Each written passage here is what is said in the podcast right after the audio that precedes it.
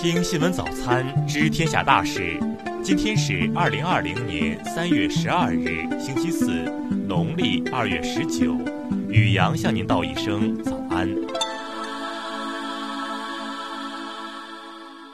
先来关注头条新闻：欧洲也请了钟南山。本月三日至四日，国家卫健委高级别专家组组长、中国工程院院士钟南山与欧洲呼吸学会后任主席安妮塔·西蒙斯博士进行视频连线，向欧洲呼吸学会介绍了中国抗击新冠肺炎疫情的成果和经验。学会方面称。钟院士就临床护理和研究方面做了非常有用和全面的介绍，并参与了之后的问答环节。欧洲呼吸学会十日接受采访时表示，欧洲正在借鉴中国的抗疫经验，积极为疫情爆发做准备。欧洲公共卫生专家已经认识到中国的快速诊断可能的新疗法以及隔离策略的重要价值。赞赏中国团队在临床信息和病例结果上的快速分享和高度透明，因为这是非常宝贵的。此外，欧洲呼吸学会表示将与中国加强抗疫合作。学会计划在今年九月在维也纳举行的欧洲呼吸学会国际大会期间，与中方举办联合教育活动，分享迄今为止从疫情中吸取的教训。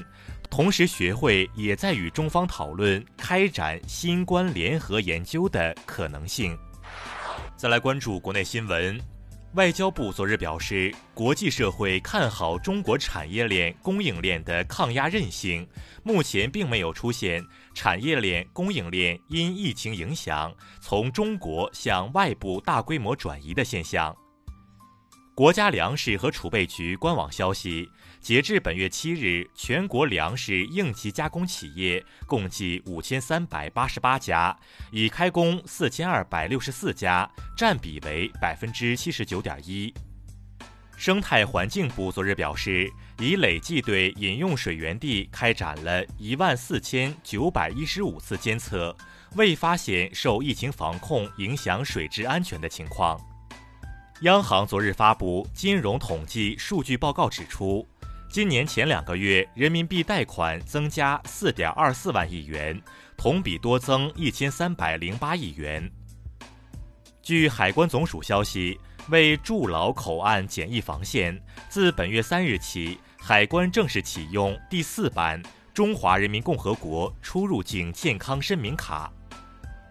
农业农村部近日印发通知。全面推开农村集体产权制度改革试点，已有的十五个整省试点省份要做好检查验收，非整省试点省份要全面推开改革，力争改革覆盖面扩大到所有涉农县。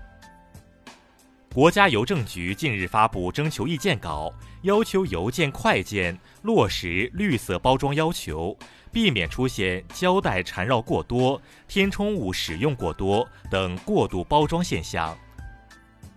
泉州市政府昨日召开新闻发布会，表示，目前已对新家酒店坍塌事故相关责任人员采取强制措施、财产保全措施。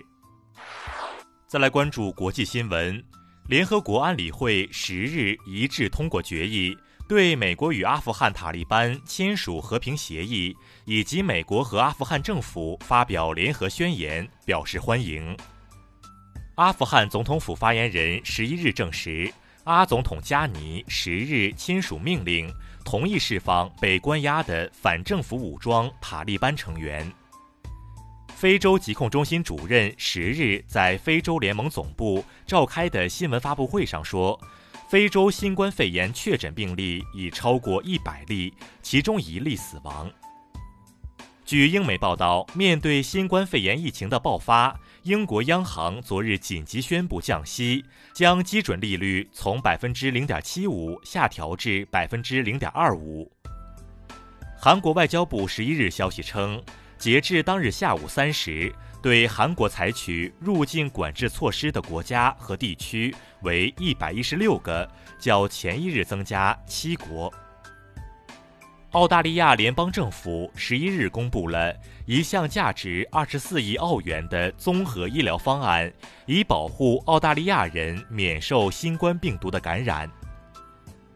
昨日，俄罗斯国家杜马三读通过宪法修正案草案。据了解，四月二十二日，俄将就宪法修正案举行全国投票。世界气象组织十日发布报告称。二零一九年是全球有气温记录以来第二热的年份，且由于温室气体水平持续上升，未来五年可能再破纪录。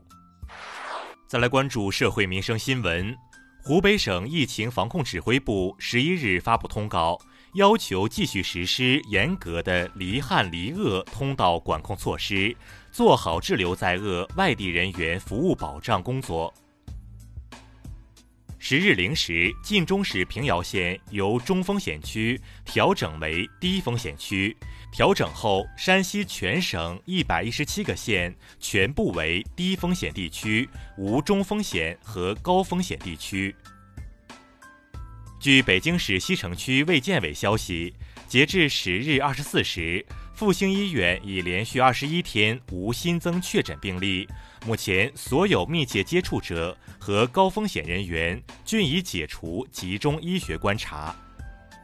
青海一患者隐瞒行程，致九百人隔离，三人确诊。近日，西宁市黄忠县检察院对犯罪嫌疑人苟某以妨害传染病防治罪依法提起公诉。据大连市卫健委消息。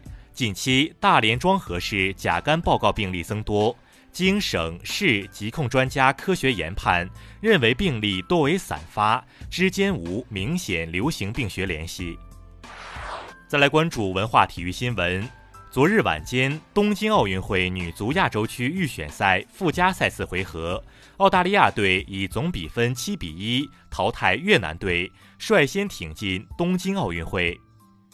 受疫情影响，越南政府发布了严格的重点地区国家公民的旅游禁令，这将导致 F 一越南大奖赛和中国站一样不得不推迟进行。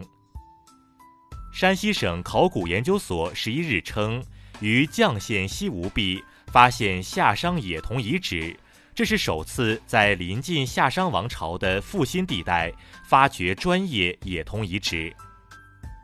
近日，文学巨匠赛林格著名小说《麦田里的守望者》简体中文版电子书签发，这也是赛林格作品首次正式推出简体中文电子版。以上就是今天新闻早餐的全部内容。